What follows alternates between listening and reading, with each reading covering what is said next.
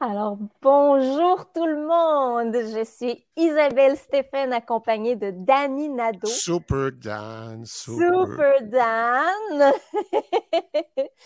Bienvenue pour ce troisième épisode d'Au-delà de l'écran. Et Oui. aujourd'hui, on vous parle du film The Exorcist, comme le démontre le t-shirt de Danny. Oh yeah! Mais avant, oh my God! Danny, est-ce que je t'ai raconté que ma mère a déjà cru que j'étais possédée du démon? Euh, non. je pense que je m'en serais souvenu. Ben, imagine-toi donc. Non, non, non, non, non, non. Stoppez les presses. Garde ça pour l'exclusivité extra pour les Patreons. Quelle bonne idée! Oui. Excellent. D'ailleurs, parlant des- justement des- de l'extra Patreon qui va accompagner cet épisode sur euh, l'exorciste, tu vas, ça, tu vas raconter ton expérience. Je vais raconter, moi, une anecdote qui concerne le coffret des quatre films de l'exorciste. D'accord. C'est une série de coïncidences vraiment mystérieuses. Ouh!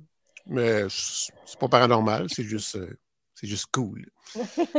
Et puis, comme euh, on parle beaucoup et on a beaucoup de choses à dire parce qu'il y a vraiment beaucoup de choses intéressantes à dire, Mhm. on va parler plus de l'exercice d'Émilie Rose dans, ce, dans cet extra. On verra la bande-annonce, puis j'expliquerai aussi la différence entre le film et l'histoire, euh, l'histoire vraie. Merveilleux. Imagine-toi donc que je l'ai regardé moi aussi pour Oui. pouvoir euh, participer un petit peu plus à Car tu l'avais histoire. jamais vu, toi. Non. Alors, c'est fait maintenant. J'allais dire, euh, qu'est-ce que ça en a pensé? Non, c'est pas tout de suite. Non! Ce n'est Là, pour le moment, c'est l'autre film. Et maintenant, c'est à toi. Tu vas nous donner les détails euh, de The Exorcist, l'exorciste. Alors, réalisé par William Friedkin, entre autres, euh, entre autres, qui a réalisé The Nurse. Je ne sais pas si tu Oh! connais. Non, mais je veux voir maintenant. Genre de gardienne d'enfants maléfique. OK. Et c'est écrit et produit par William Peter Blatty, Mhm. auteur du roman sorti du même titre, sorti en 1971, Très, très bon d'ailleurs. qui, lui, s'est inspiré d'une histoire vraie euh, qui se serait déroulée en 1949 dans le Maryland. Mais ça, on va y revenir plus tard. Donc, si on reste dans le film, dans la distribu- distribution, il y a Hélène Burstyn qui fait la mère, Chris euh, McNeil, Mhm. Jason Miller qui fait le père Carras, qui va assister le père Mérine, euh, qui lui est vraiment le prêtre exorciste. Lui, c'est l'acteur, c'est euh, Van, Max Sydow. Ouais. Et puis, évidemment, Linda Blair, la petite fille mignonne de 12 ans, euh, très gentille, qui tout à coup devient une abomination. oui. hey, mais si on tapait la bande-annonce, Ben, allons-y. ben certainement. Il n'y a pas de projectionniste aujourd'hui, je vais la sortir moi-même.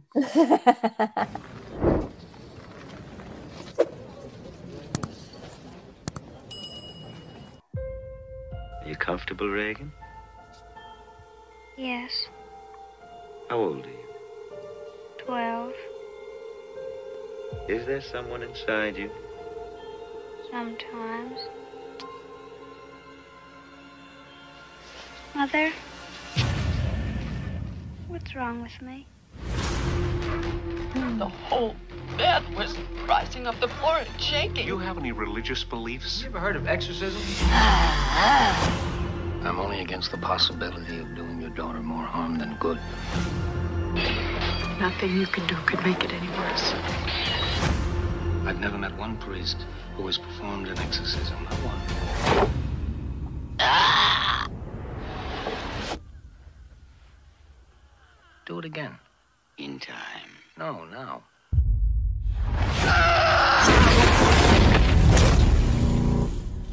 In time. 88 doctors, and all you can tell me is you're sorry. Daughter doesn't say she's a demon. She says she's the devil himself.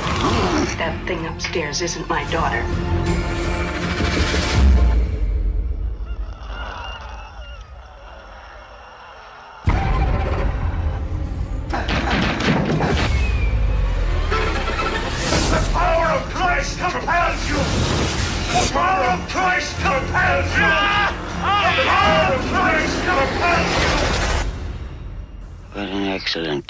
Exorcism.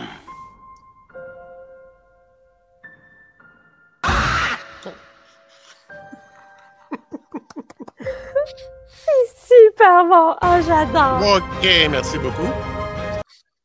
Vous n'avez pas vu la bande-annonce, c'est vraiment très, très bien.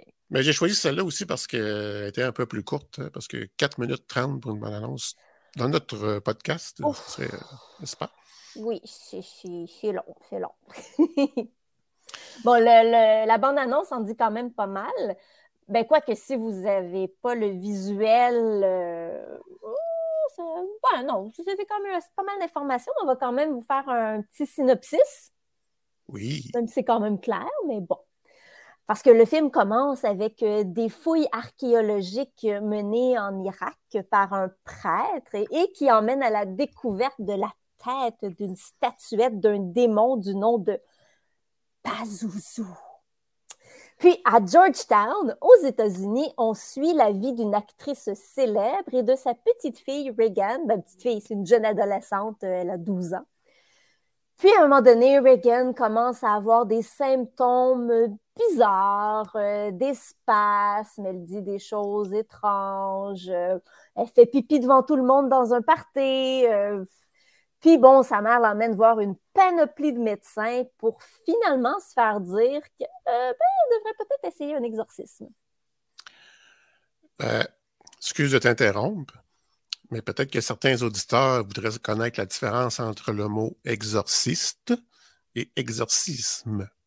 Ah ben oui, ben, c'est tout simple. L'exorciste, c'est lui qui va performer l'exorcisme. Et voilà.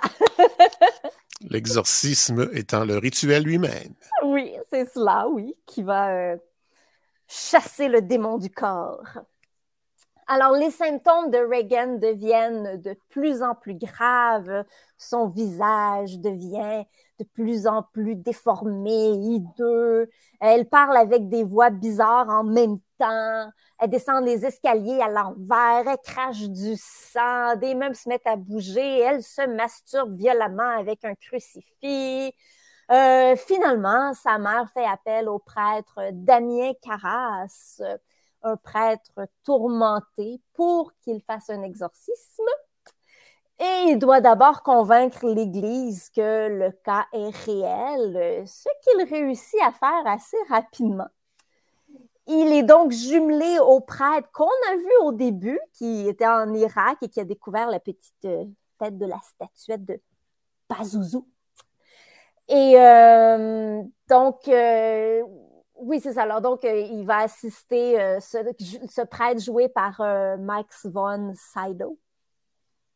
Puis là, on assiste à un, exorcisme des plus violents avec euh, du vomi, de la lévitation, la tête de Reagan qui fait un 360.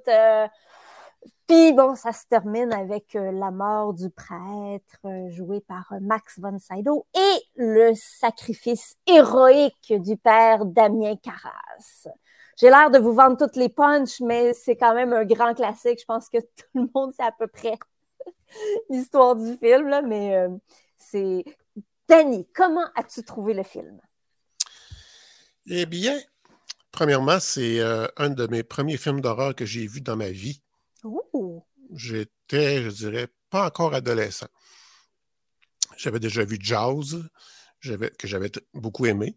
J'avais vu. Euh, je, je, suis certain que j'avais vu un, un, film de maison hantée avant, comme par exemple euh, Poltergeist ou Amityville.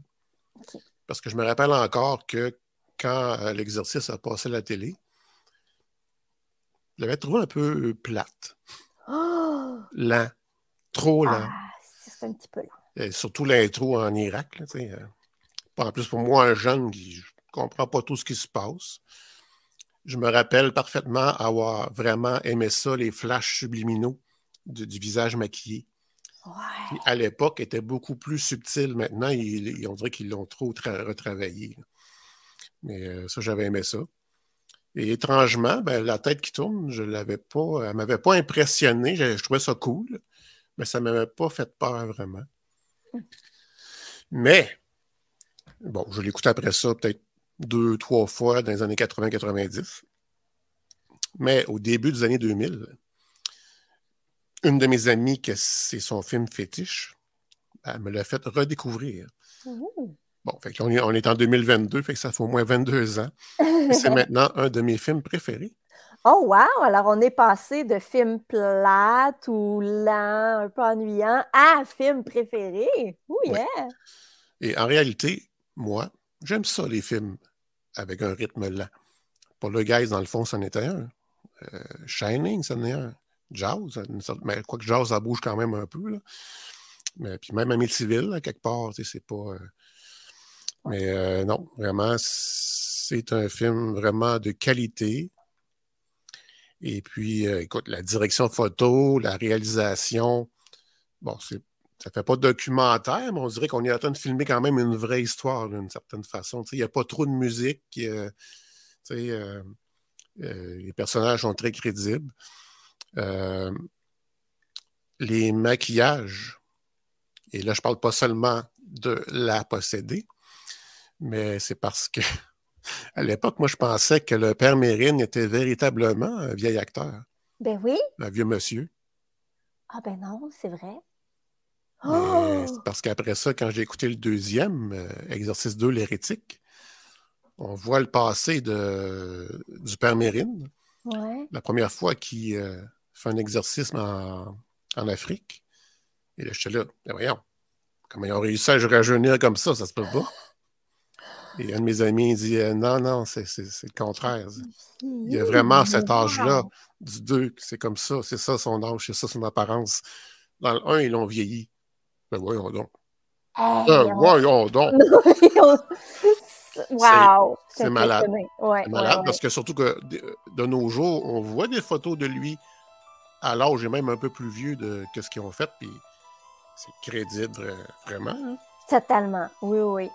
Incroyable. Euh, L'acteur, euh, excuse, euh, ben, je veux dire, perso, personnellement, les, les- je trouve que les effets ont bien vieilli. Oui. Il y en a- qui disent que non, mais moi, je dirais que oui. Parce que, tu sais, il y a la lévitation, il y a la buée dans la bouche des gens, euh, le vomi. Je dis, qu'est-ce que tu veux faire de plus que ça? Vomir pour vrai.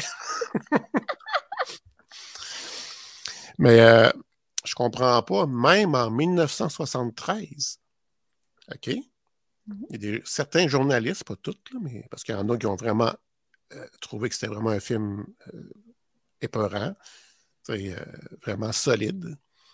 Mais il y en a certains qui ont dit Ah non, les effets spéciaux sont pas bons, puis tout, puis ça n'a pas l'air vrai. OK. C'est quoi vos références? Ben oui! Qu'est-ce que vous avez vu avant ça pour comparer? J'espère que c'est pas un bébé pour Rosemary. Où est-ce qu'on ne voit pas le bébé? wow! Ben oui, c'est leur imagination, la- leur référence. Écoute, comment tu peux faire plus vrai pour avoir de la buée que de faire la réplique de la chambre dans une chambre froide? Oh my God, c'est ça qu'ils ont fait. Les acteurs avaient froid pour de vrai. Ben, ça explique qu'ils soient si bons que ça. Je je sais pas si je devrais le dire tout de suite. Là. Je sais pas si tu as vu mes corrections dans le texte, mais tu me parlais qu'il y avait eu un feu. la Oui. chambre, seule la chambre avait resté. Ben Donc, voilà, tout s'explique. On va y revenir plus tard, là, vous allez comprendre. ouais. Euh, bon, la lévitation, c'est super bien fait. Pour ce qui est de la tête qui tourne, bon. Ah. Ben, c'est... Moi, je me dis, OK, mais j'ai jamais vu ça de ma vie, moi, en vrai. Donc, encore une fois, c'est quoi la référence? De quoi Ouais. c'est supposé avoir l'air? C'est vrai, c'est vrai. T'as raison. Et Anyway, paranormal ou pas, je pense que ça se peut pas. Tu sais, Il y a toujours bien des limites. là. Oui. Et ça reste cool quand même. Bon. Euh, et puis, tu sais, la fameuse scène, justement, que- du Spider-Wall qu'on parle, là? Ouais. Bien, moi, un jour, euh, je me suis gâté. Je sais pas si ça va bien le voir. Oh! Wow! Il y a là la figurine! Ah, c'est trop cool! Wow! Ah, c'est génial, je la veux aussi. Il est vraiment pas cher. là. Je pense que je l'avais payé peut-être 20 dollars. wow! Il y a tous les petits détails sur sa robe. Ouais! je, savais, je le savais. Elle a sauté dessus! Bon, excusez. Ce que je voulais dire, c'est que dans le film original, cette scène-là n'est pas là. Mais oui, c'est dommage parce qu'elle est excellente. Et tout le monde me disait c'est parce que c'était vraiment la goutte de trop. Là, je veux dire, déjà que le monde euh, avait très peur, euh, ça n'a pas passé. Non, c'est pas ça du tout. Ah bon? Bien que ce soit une contorsionniste qui a fait la prouesse, Mhm. ben, ils ont- ils l'ont quand même attaché avec des câbles par sécurité pour pas qu'elle tombe. Le problème, c'est qu'à cette époque-là, ils n'ont pas su comment faire pour effacer les câbles. Ah, ben oui. Ben oui. Détail, hein? Il Ah, faut, dire que, ça... faut dire que Superman, c'est juste en 78. Hein? Que les, autres, les autres, ils ont réussi, mais Ouais. c'est simplement ça. Quand même creepy, là. Oui. Euh, mais euh, toi, ma chère euh, Isa, comment l'as-tu trouvé, ce film? Ben moi, j'ai adoré, mais je t'avoue que, bon, je l'ai vu plusieurs fois au courant de ma vie, mais ça fait très longtemps que je ne l'avais pas vu. Puis là, je me disais, ah, ça a peut-être mal vieilli. Mais finalement, non, pas du tout. Euh, Puis ben moi, comme tu parlais des effets spéciaux, effectivement, moi, la tête qui fait le 360, j'étais comme, on sent la poupée, tu sais, on le sent le mannequin, mais c'est quand même très efficace. C'est quand même Euh, rapide aussi. hein. Oui, oui, c'est ça, ça, ça- c'est un flash assez vite. Euh, le rythme du film qui est quand même lent, mais il n'est jamais ennuyant, sauf quand tu es un petit garçon de 8-9 ans, j'imagine. Puis quand l'exorcisme embarque, ça arrête pas. Là. Euh, c'est vraiment intense. Les acteurs sont excellents, puis on y croit du- d'un bout à l'autre. Puis c'est d'ailleurs très fidèle au livre, qui était euh, très, très bon aussi. Euh, Est-ce que tu savais, Danny, que l'exorcisme fait partie de la catégorie des films maudits? Ouais, je le sais. Mais je suis pas superstitieux. Bon, bon, bon. Ben, parce que pendant le tournage, le- pendant le tournage du film, Linda Blair, la petite fille, et l'actrice qui joue sa mère, Hélène Burstyn, ont toutes les deux eu des accidents qui leur ont causé des problèmes de dos à long terme. Ils en, en souffrent encore aujourd'hui. Linda Blair, une elle s'est fait une fracture de la colonne vertébrale qui s'est plus tard transformée en scoliose. Ouch. Puis Hélène Burstyn, euh, c'est dû à une cascade où elle se faisait tirer vers l'arrière puis elle tombait sur un meuble. Puis d'ailleurs, la scène qui se retrouve dans le film, c'est la, la scène où elle se blesse. Donc, son cri de douleur est vrai. D'ailleurs, si je l'ai réécouté il y a peut-être quatre jours, puis je me suis dit, j'avais pas encore lu ton truc, là, mais je me suis dit, je suis sûr qu'elle s'est fait mal pour vrai. Là. Oui, moi, je l'ai reculé une couple de fois pour faire comme Ah oui, on sent la douleur, on le sent bien. Puis bon, comme on disait tantôt, il y a aussi eu un feu qui a détruit le plateau de tournage presque en entier. Puis la seule chose qui a, pas été épar- qui a été épargnée plutôt, c'est étrangement la chambre de Reagan. Et là, évidemment, les croyants purs et durs, ah ah! Ah ah! Ah, Oui, sauf que si vous n'avez pas écouté le début de notre podcast, pour faire l'effet de froid, hein, la buée, puis les, les gens qui ont froid, puis tout ça, c'est parce qu'ils ont refait le décor de la chambre dans une véritable chambre froide. Peut-être pour cela qu'elle n'a pas passé au feu. il y a vraiment des bonnes chances que ce soit ça. Parfois, il y a une autre explication. souvent, très souvent, il y en a une autre.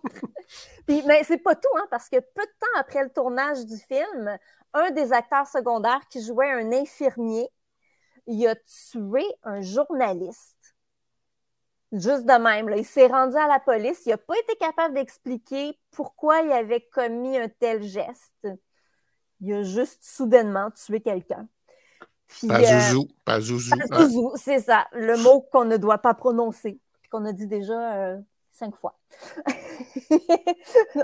si tout va bien, je te le dirai s'il y a quelque chose derrière toi, là, je vois bien.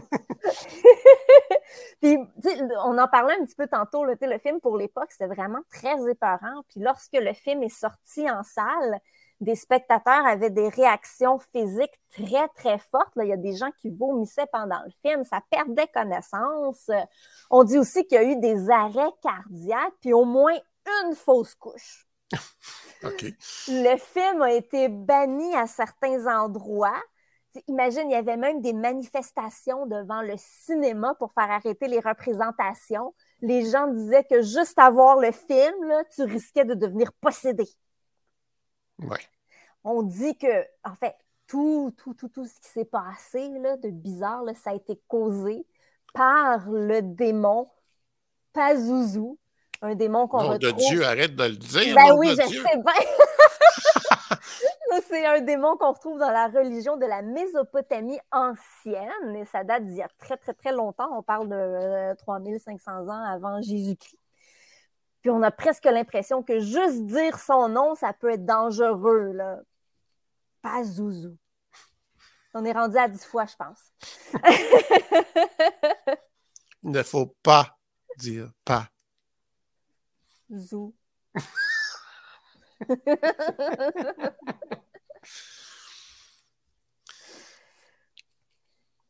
Mais Oui, bon, non. zou. Voilà. Oh, on le dit en même temps. Vite. Vous voyez, c'est pour ça qu'on fait des choses ensemble. On a du plaisir, ça n'a pas de sens. Oui. Mais là, enfin, on se pose la question. Est-ce qu'on croit vraiment que le film est maudit? Danny, est-ce que tu crois vraiment que le film est maudit? Moi, je ne croirais pas. Euh, tu sais, oui, il y a eu plusieurs incidents, des accidents, tout ça. Il faut quand même pas oublier que le film s'est tourné sur plusieurs euh, mois.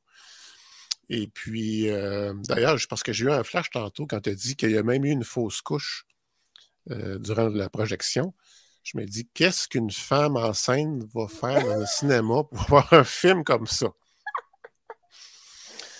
Fait que non, je crois pas que le film euh, soit plus maudit que la pièce de théâtre Macbeth. Ben voilà, et j'ai la, la même opinion que toi.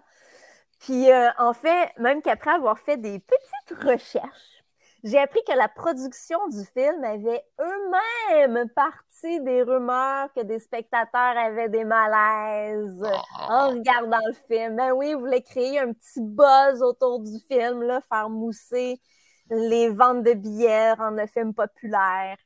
J'avoue que là, je suis déçu. Ça enlève beaucoup de magie Je suis désolée. ou de sorcellerie, en tout cas.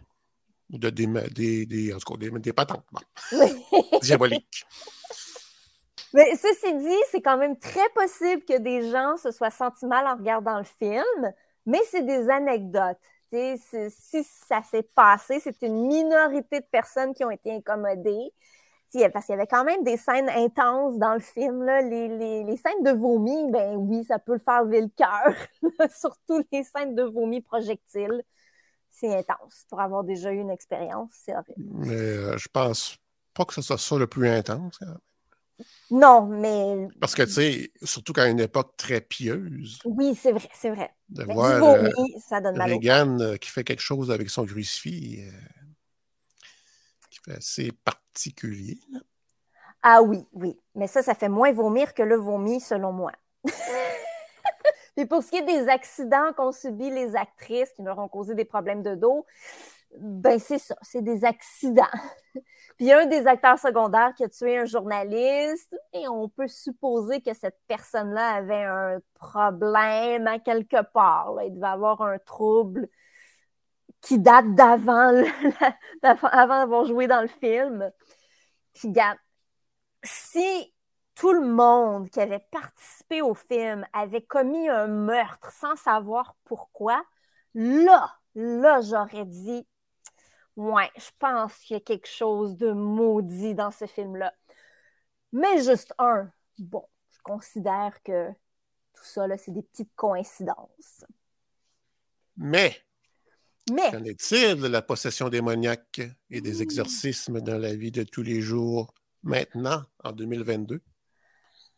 Eh bien, bon, regarde, déjà, on parle de possession démoniaque presque partout à travers le monde, dans plusieurs cultures différentes, et ce depuis très, très, très, très, très longtemps. On en parle d'ailleurs dans la Bible. Et ben, en fait, euh, c'était probablement une explication à beaucoup de maladies, euh, comme des, des, des, chocs. Puis, euh, enfin, on, on, en parlera un petit peu plus tard dans, dans notre, euh, notre petite émission spéciale Patreon.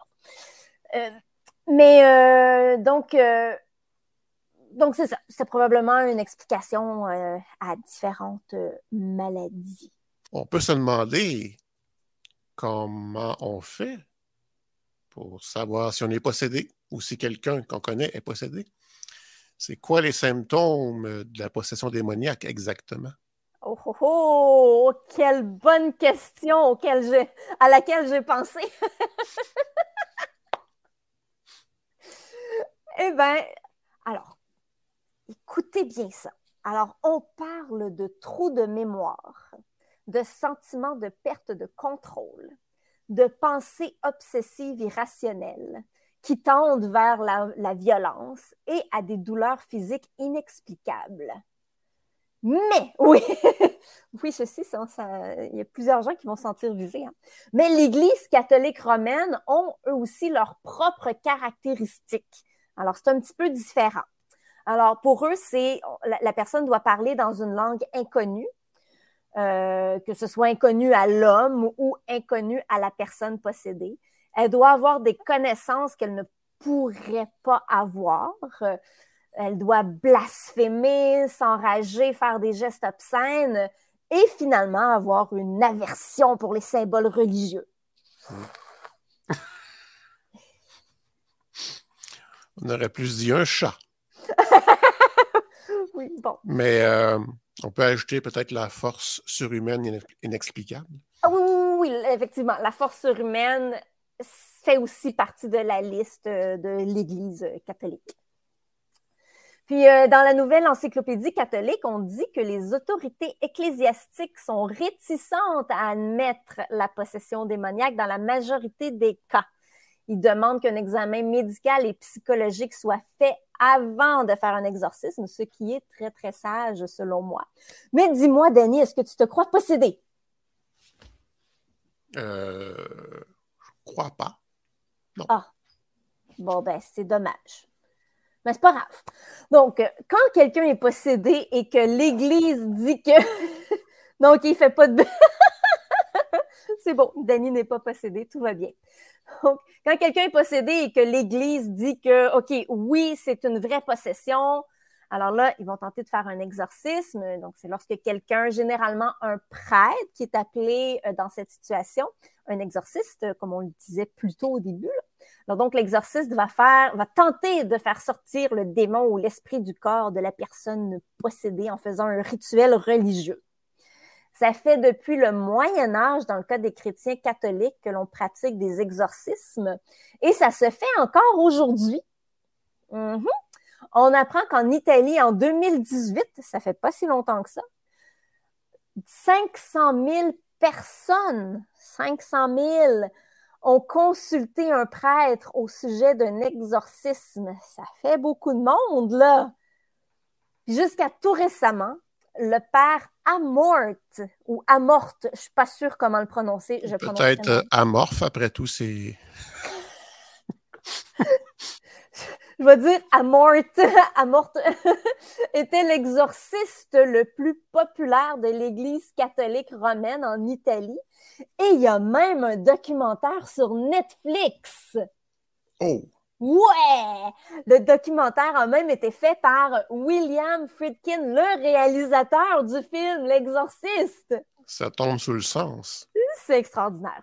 Alors, le réalisateur, euh, il a rencontré le père Amort pour écrire un article pour un magazine. Au départ, c'était ça son but.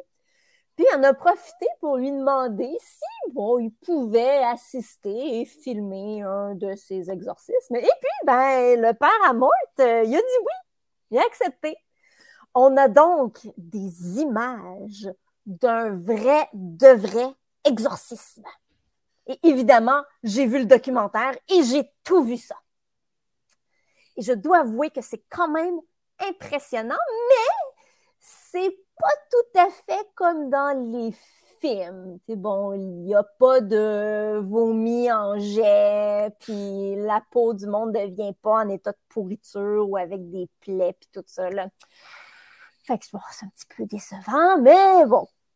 Euh, dans le film, avant de faire l'exorcisme, c'est tellement drôle. Je vous raconte un peu comment ça se passe. Dans le film, euh, le, prêtre va rencontrer la petite madame qui est possédée. Il fait une pré-entrevue avec elle. Puis la petite madame est toute souriante, elle a l'air parfaitement normale. Puis là, elle raconte que oui, oui, c'est son neuvième exorcisme avec le père Amort. Euh, elle en a eu plein d'autres exorcismes avec d'autres prêtres, mais c'est vraiment Amort qui est le meilleur. Ouais, parce que ça a l'air que ça prend plus qu'une séance d'exorcisme pour chasser un démon, ou je ne sais pas s'il est chassé puis il revient, là. C'est pas clair. Mais maintenant, je vais vous raconter l'exorcisme en question. Alors, la possédée, elle est assise sur un fauteuil dans une toute petite pièce. Puis toute sa famille est là, fait qu'ils sont tous entassés les uns ces autres. Avec quelques prêtres en extra pour aider le père à mort. Puis là, il y a deux gars qui retiennent les épaules de la femme, puis qui retiennent les jambes. Puis là, au début, ça commence avec une prière. La possédée aussi a fait la prière. Elle capote pas. Pas de problème à faire la prière. Puis après la prière, euh, le prêtre lit un passage religieux. Puis au travers ça, il pose des questions à, la dame possédée. Puis là, elle se met à bouger un peu d'avant en arrière. Puis là, elle se met à grogner, puis à répondre aux questions du prêtre en lui disant des affaires genre euh, je suis Satan, nous sommes légion, jamais je ne la laisserai partir. C'est bref le discours qu'on s'attend d'un démon. Marie, dis Cachemire, non mais. Quanti ce ne fai? 80 Quanti? Quanti ce ne sono? Quanti ce ne sono con te? Mais ce qui est perturbant, c'est sa voix. Ben, je ne sais pas trop comment la décrire. C'est comme une double voix, une voix rauque puis une voix aiguë en même temps. En tout cas, c'est clairement pas humain. Là. Le, réalisateur a bien dit dans une entrevue qu'il n'y avait aucun effet ni dans la vidéo ni dans l'audio, que tout a été filmé tel quel. Wow! Est-ce que c'est vrai finalement? Est-ce que la possession démoniaque existe? disons que c'est loin d'être sûr. Euh, j'ai fait des recherches sur le documentaire en question et j'ai mis la main sur un extrait du tournage original. Euh, ben, imaginez-vous donc que la voix de la possédée, là, qui a deux tonalités en même temps, ben, dans l'audio original, elle n'est pas dédoublée du tout, du tout, du tout. Le réalisateur a donc menti. Oh. Et c'est décevant. Très décevant. Mais euh, c'est quand même un effet de voix qu'un humain peut reproduire parce qu'on a toutes une deuxième paire de cordes vocales. C'est vrai. Et euh, comme par exemple les moines qui chantent extrêmement bas, ça c'est un exemple.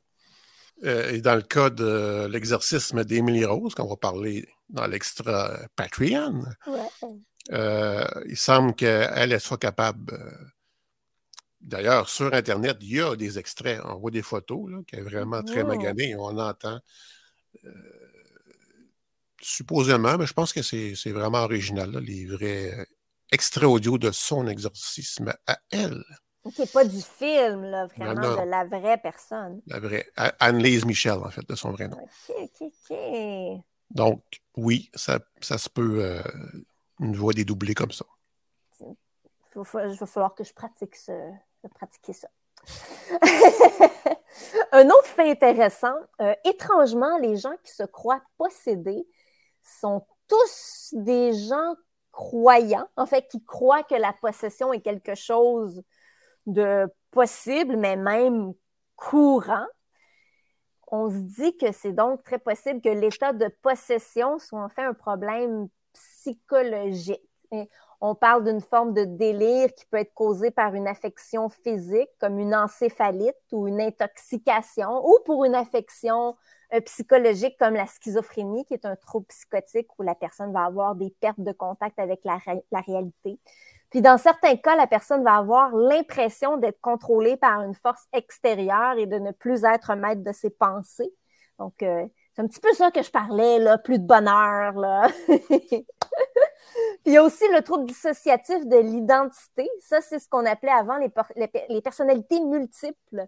Donc, les gens qui ont plusieurs personnalités à l'intérieur d'eux. Bon, là, je ne m'embarquerai pas dans une explication parce que c'est très, très complexe, mais ça peut être quelque chose qui peut faire croire à quelqu'un qu'il ou elle est possédé.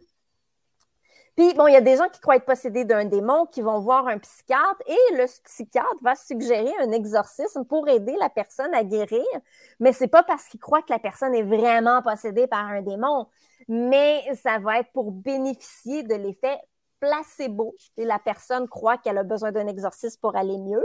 On lui fait un exorcisme et dans certains cas, ça fonctionne parce que la personne pense qu'un exorcisme va régler son problème.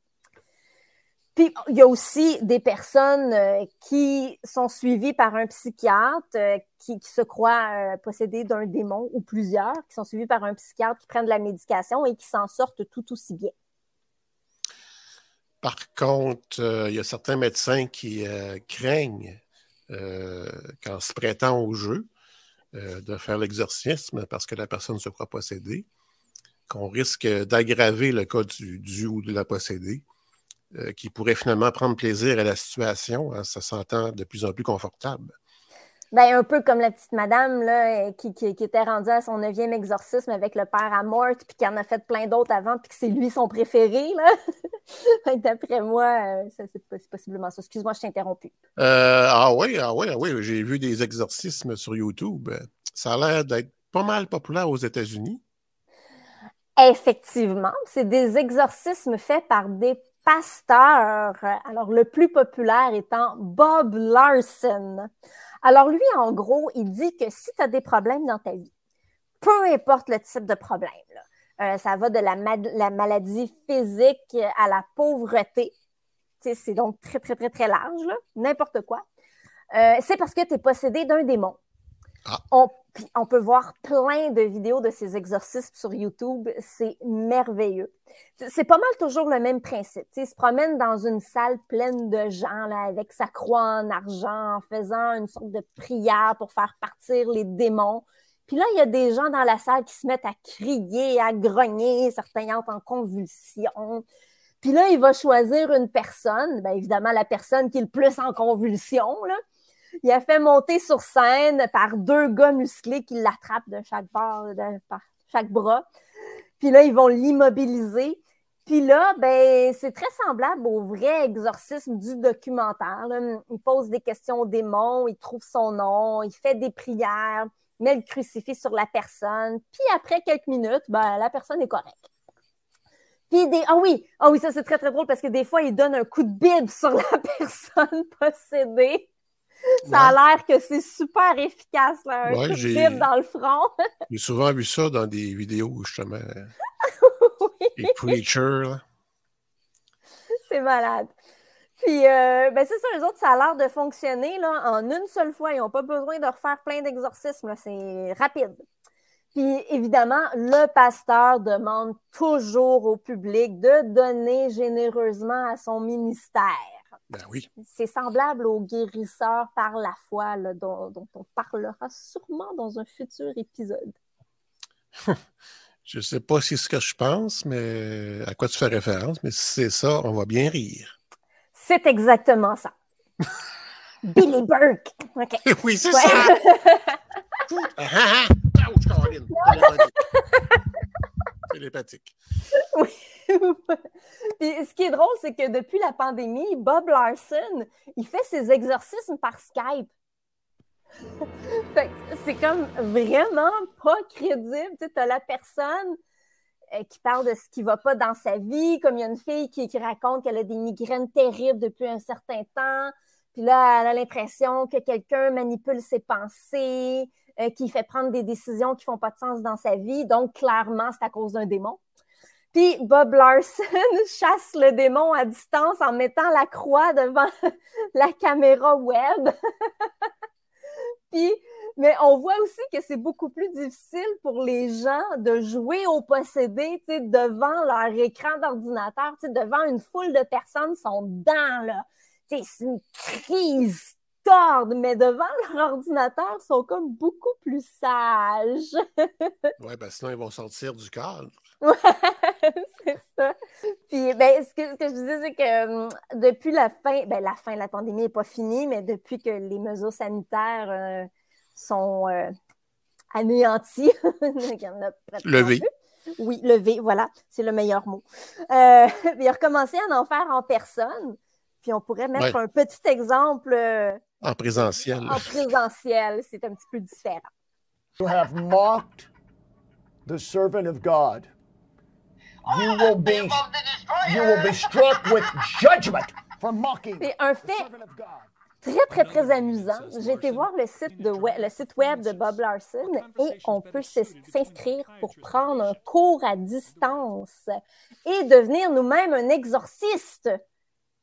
Tu n'étais pas en changement de carrière, toi, là? là? Mhm. Parce que n'importe qui peut chasser les démons pour la modique somme de 2000 dollars US. Si c'était pas du 2000 j'irais. À plein ventre. En rampant. Mais euh, Bob Larson, euh, pas sûr qu'il est considéré comme un vrai exorciste par l'Église, euh, comme par exemple Ed Warren l'est peut-être. L'était peut-être. Ouais, je pense pas, non. Euh, il y a une association internationale des exorcistes reconnue par le Vatican. Il y a 250 exorcistes membres venant de 30 pays. Et c'est le fameux père Amort qui a instauré cette association. Bob Larson n'en fait probablement pas partie. Non. Ouais. Est-ce que tu as quelque chose à ajouter sur Bob Larson? Pas ce Bob Larson, mais peut-être que vous seriez intéressé à connaître un petit peu la véritable histoire qui a Ah. inspiré L'Exorciste de 1973. Oh, ben oui. Eh bien, voilà. OK, donc, euh, l'histoire ne se passe pas dans les années 70, mais se déroule entre le 15 janvier et le 18 mars 1949. Et c'est pas une jeune fille de 12 ans, mais un jeune homme de 14 ans qui va subir les exorcismes. Donc, né en 1935 à Cottage City, dans le Maryland, fils unique d'une famille de souche allemande et de religion luthérienne, Ronald Edwin Onkeller, nommé plus tard Roland Dew ou Robbie Melham pour protéger son identité, euh, vers l'âge de 14 ans, euh, va commencer à entendre des coups et des grattements euh, provenant des murs de sa chambre. Et étrangement, ben, ça le suit d'une pièce à l'autre dans la maison. Au début, sa mère pense que c'est tante Mathilda Hendricks, qui est récemment décédée, qui lui avait offert une planche de Ouija et l'avait initiée faire des séances. Mais les, grattements, les bruits euh, s'intensifient, il y a même des objets qui sont projetés dans les pièces, et aussi le comportement de Ronald qui euh, commence à devenir euh, plus agressif. Donc, la famille décide de faire subir une série de tests médicaux et psychologiques à Ronald, mais les médecins ne trouvent rien d'anormal. Alors, ils se tournent vers le prêtre, le père jésuite William Bardon, qui va exécuter un nouvel exorcisme. Et pour cela, Ronald va être transféré à l'hôpital Alexian Brothers. Et il y a aussi le père jésuite Guillaume Vanleroux qui va venir aider. Et tout cela en compagnie du prêtre Walter Alloran, qui euh, travaille à l'aile psychiatrique de l'hôpital. Alors, évidemment, durant la séance, euh, il y a des faits euh, connus, hein, comme des spasmes, le lit qui tremble, des injures, et quelque chose de particulier. lorsque Ronald dort, hein, parce qu'après plusieurs heures d'exorcisme, dans cet état-là, ne veut pas, il s'épuise. Donc, pendant qu'il dort, les prêtres remarquent qu'il y a des symboles occultes qui apparaissent sur son corps, ainsi que les mots mal et enfer. Et d'ailleurs, pendant euh, l'un des exorcismes, les spasmes sont si violents que le père Aloran se fait casser le nez. Donc, euh, c'est pas rien.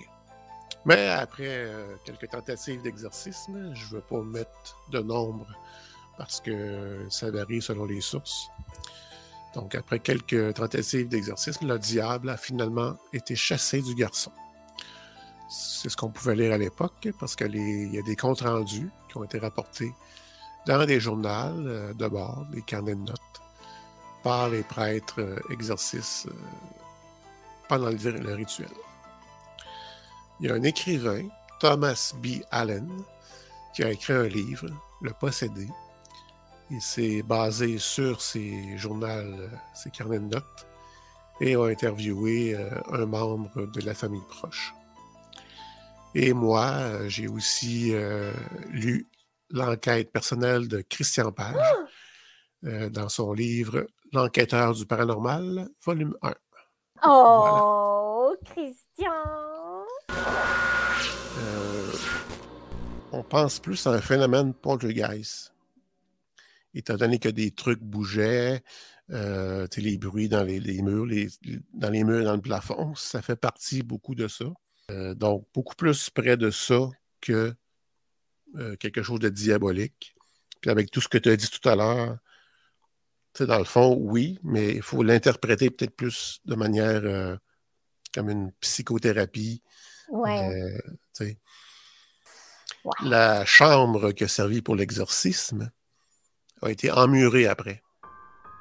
Oh. Condamné tout ça. Et des années et des années après, la clinique a subi des rénovations. Ils ont démoli l'ancienne aile. Et euh, ben, les gens de, nos jours à nous, les autres, ils ne connaissaient pas cette histoire-là. Ils ont découvert la chambre euh, en défaisant les murs. Ils ont découvert la chambre qui était restée intacte. Wow! Le lit et tout ça. Je pense même qu'il y avait un petit bureau euh, de chevet à côté du lit, puis il y avait dans le tiroir un des derniers euh, journaux de bord. Oh, oh je veux le lire! Oh, je veux tellement lire! Donc voilà. Super intéressant. Et comme vous le savez, dans l'extra, nous allons parler de l'autre histoire euh, très connue. Et, je parle bien sûr d'Amélie Rose, voilà. Ouais. À toi le mot de la fin. Le mot de la fin, ben oui. Euh, ben en fait, donc pour nos chers Patreons, comme on dit, ils auront donc droit à cet épisode, à cet extra, épisode extra. Et euh, on va aussi travailler éventuellement sur un autre épisode. Oui, c'est sur l'exorcisme. On va aussi travailler sur un autre épisode de, phénomènes paranormaux qui nous sont arrivés à nous ou des membres de notre famille proche. Alors, ça sera éventuellement, on va faire ça. Euh, puis, en fait, pour euh, être un de nos Patreons, euh, c'est très, très simple. Vous vous rendez sur patreon.com sur la route de l'horreur. C'est une application, puis c'est aussi en ligne sur, le web.